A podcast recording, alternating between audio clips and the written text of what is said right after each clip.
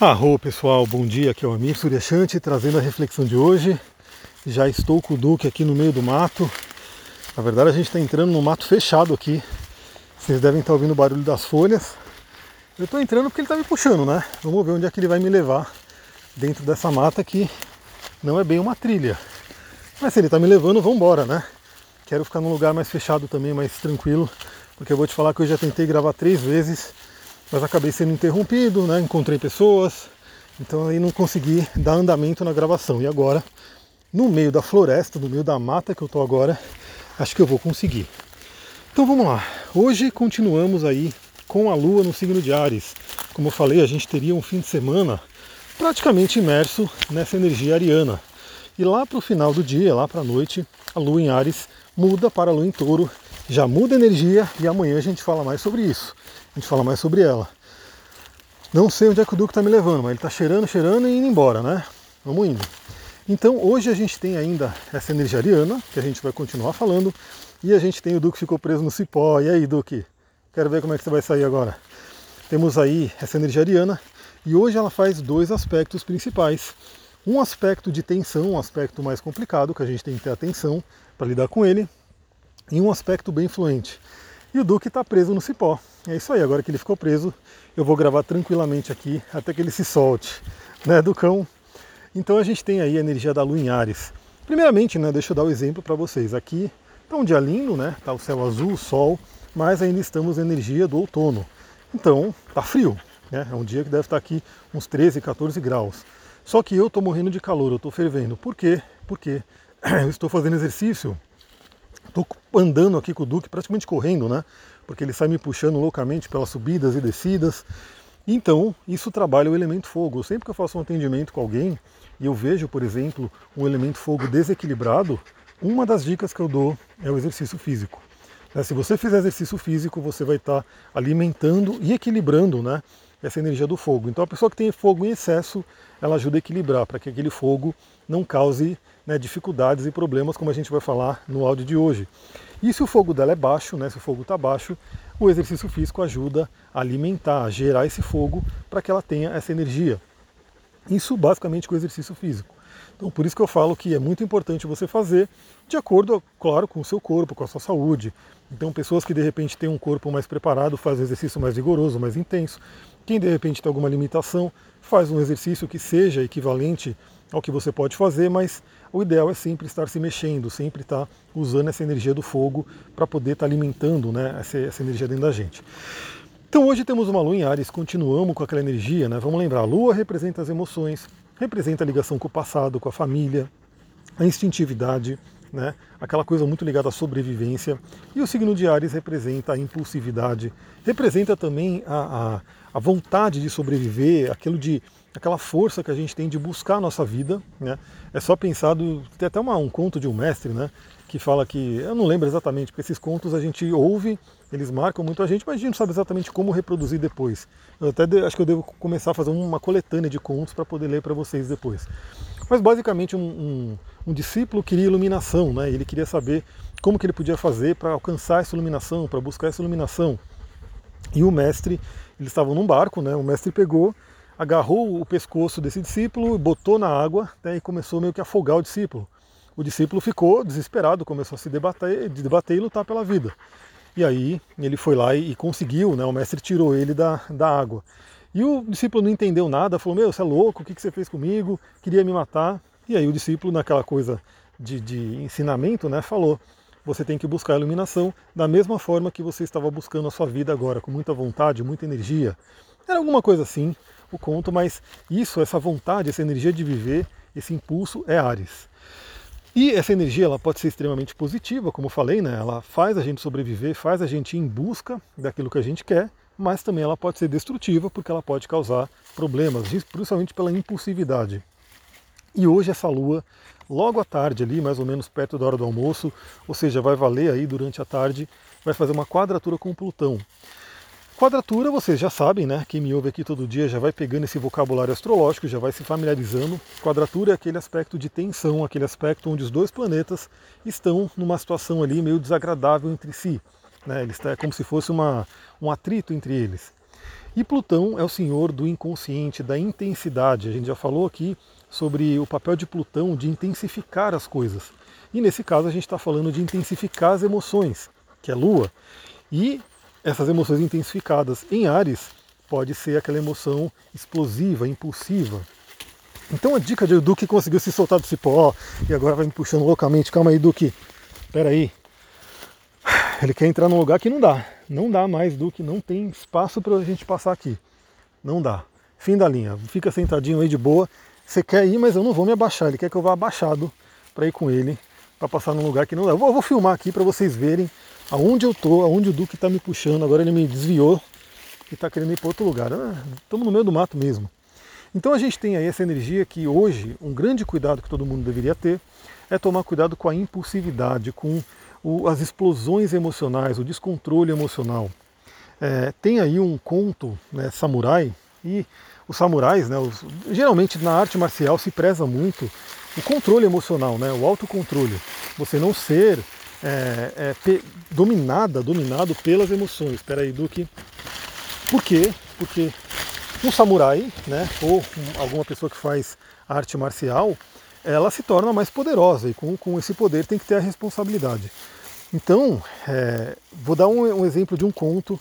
Eu vou falar o lado, esse conto da forma trágica, tá? Porque tem o conto também da forma benéfica de ensinamento, mas eu vou falar da forma trágica, que ele é mais curto e ele serve ao nosso propósito de reflexão. Então tinha o samurai, ele morava com a esposa dele numa aldeia, numa vila, numa casinha ali, no meio da, da, da natureza. E ele, um belo dia, ele teve que viajar. Ele teve que sair, né, e ir numa viagem. Caramba, caiu um, um galho bem em cima do celular. Deve ter feito um barulho aí para vocês, mas enfim, é isso. Eu estou no meio do mato, mato mesmo. E o Duque quer me levar mais pro mato ainda. Então ele teve que sair, foi fazer uma viagem e ele deixou a esposa dele né, na casa dele é, e foi embora. Só que esse samurai, ele era meio ciumento, ele era meio desconfiado. E aí, ele, no meio do caminho assim, ele falou: "Meu, e se ela tiver com alguém? E se ela aproveitou que eu saí para chamar outra pessoa?" Enfim, ele no meio da viagem, ele resolveu voltar, né, de uma forma a surpreendê-la, né, a ver o que estava acontecendo ali. E tragicamente, quando ele voltou, né, ele chegou à noite e ele viu que estava lá ela deitada e tinha um samurai deitado do lado dela. Esse samurai ficou loucão, ficou possesso, as emoções dele explodiram, ferveram, e ele já sacou a katana dele, já sacou a espada, e num único golpe, né, acabou cortando as duas pessoas ao meio. Né? Vocês sabem que a katana, aquela espada de samurai, ela é uma espada fortíssima, né? E aí ele foi ver, né, ele tirou lá a coberta para ver né, o que ele tinha feito. Ele tinha se vingado ali né, da traição e assim por diante. Mas quando ele tirou a coberta, para surpresa dele, ele encontrou a mulher dele, obviamente, que estava ali, e a mãe dele.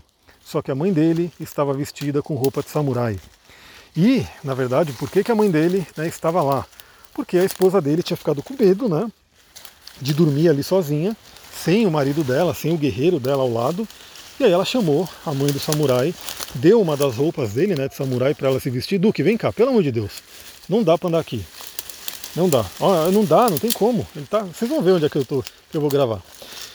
E aí ela tinha chamado a mãe dele, né, a sogra dela, para dormir com ela vestida de samurai, para que se aparecesse alguém, né, saberia que ela não estava sozinha, que ela estava lá protegida.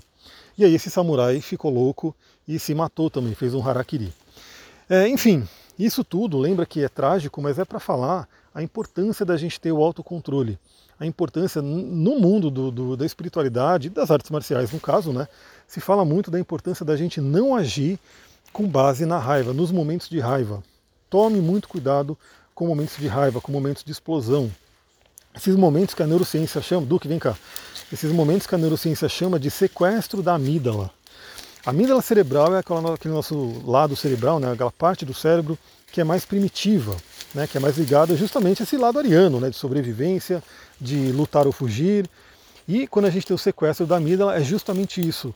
Esse, esse instinto, ele toma conta, você realmente perde o controle lá do córtex pré-frontal.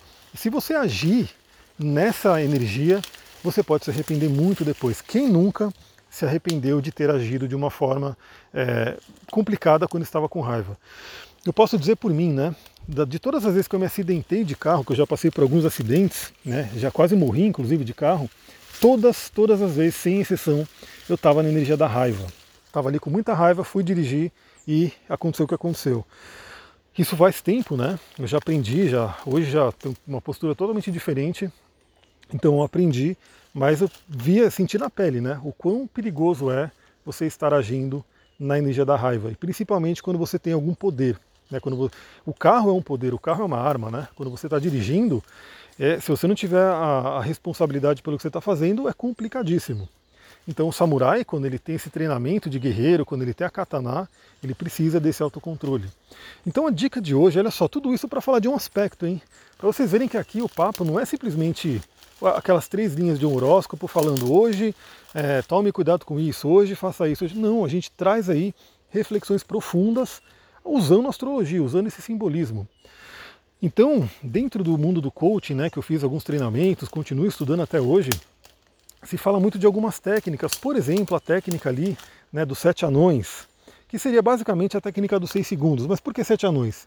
Porque diz o seguinte: quando vem o sequestro da amígdala, ele leva cerca de seis segundos para acontecer, ou seja, começa a vir aquela raiva e dentro de seis segundos, se você não agir, a amígdala vai tomar conta. E quando a amígdala toma conta, é como se você perdesse realmente o seu controle e aí as ações podem ser desastrosas. Então a técnica dos seis segundos, ou técnica aí dos sete anões, e enfim, vocês vão entender porque chama de sete anões, faz com que você é, conte, né? É, Lembre-se do, do nome de seis coisas, sete coisas diferentes, quando começar a ficar com raiva. Então, por exemplo, quando você começar a ficar com raiva, alguém te irritou, você tomou uma fechada no trânsito, veio alguém fez uma coisa que você não gostou, enfim, você começa a sentir o sangue ferver, você começa a sentir aquela energia né, vir para a cabeça, o que, que você pode fazer? Lembrar do nome dos sete anões. Aí você vai, ah, o, o, não, eu não lembro o nome de nenhum, né? Eu só lembro do Zangado, né? Porque Zangado tem a ver com isso.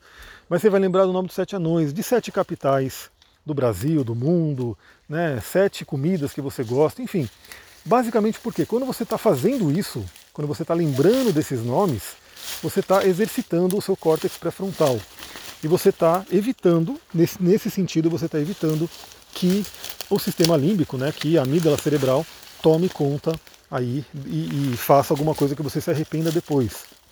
Agora, claro, esse é um, uma coisa estudada aí pela ciência, trazida pelo mundo de coaching, mas uma coisa muito básica também que você pode fazer é respirar. Isso a gente sabe já há muito tempo, acho que até os mais antigos sabem disso, né? Quando você está no momento de começar a ficar com raiva, respire profundamente, respire 10 vezes profundamente. E aí você vai perceber que essa raiva vai passando, vai diminuindo, você volta a ter controle né, das, suas, das suas emoções. E principalmente, se você medita todos os dias, se você já tem o hábito de meditar todos os dias, a tendência é que você tenha um melhor controle das suas emoções. Então a dica de hoje é aprenda a controlar as emoções, tome cuidado com explosões no dia de hoje, né? Com essa intensidade que pode vir de Plutão, do que se prendeu de novo no cipó. E, né, se você não medita ainda, eu sempre incentivo que as pessoas a meditar e vou dando os motivos, né? Se você meditar todo dia, você tem uma tendência a controlar melhor as suas emoções e a não chegar. Aí depois eu posso até contar, se você quiser, manda lá no Instagram para eu contar a versão dessa história, né, desse conto que nos traz ensinamentos, mas a versão não trágica, né, a versão com o, o, o samurai que aprendeu alguma coisa. Então, se você quiser, manda lá no, no Instagram que a gente conta ao longo da semana. Mas aproveite isso. E depois, né, antes da lua mudar para touro, logo no final, logo na mudança, né, porque Júpiter já está se mudando também de signo, ela vai fazer um contato benéfico com Júpiter.